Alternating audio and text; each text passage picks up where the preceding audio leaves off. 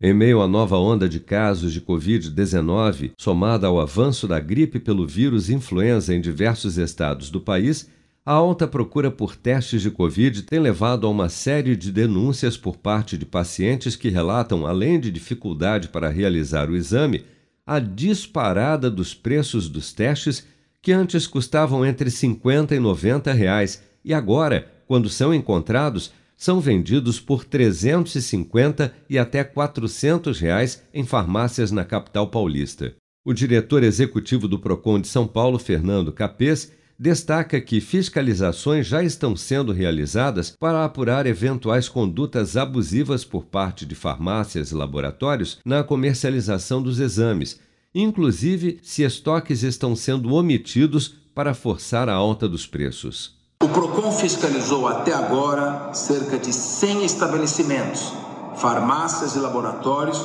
em todo o estado de São Paulo.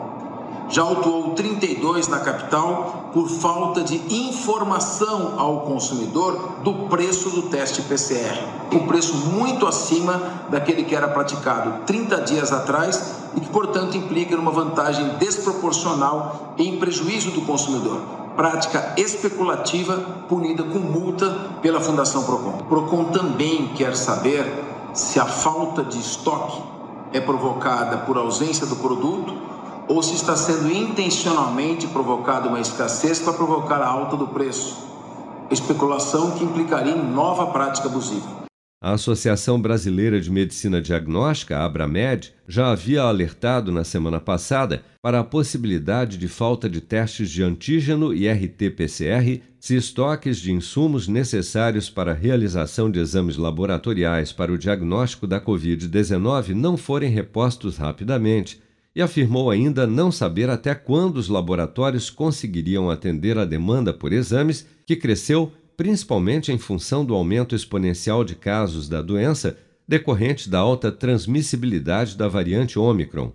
Em razão disso, a rede pública, assim como hospitais e laboratórios particulares da capital paulista, começaram desde o último sábado, dia 15, a fazer a testagem de síndrome gripal e de Covid-19 apenas para casos graves e profissionais de saúde. Dados da Associação Brasileira de Redes de Farmácias e Drogarias, Abrafarma, apontam que cerca de 283 mil testagens para Covid-19 foram feitas entre os dias 27 de dezembro e 2 de janeiro, 50% a mais se comparado ao período de 20 a 26 de dezembro. Já o volume de resultados positivos para a Covid saltou de pouco mais de 22 mil, 11,8% do total, para 94.500, 33,3% do total de testes realizados. Com produção de Bárbara Couto, de Brasília, Flávio Carpes.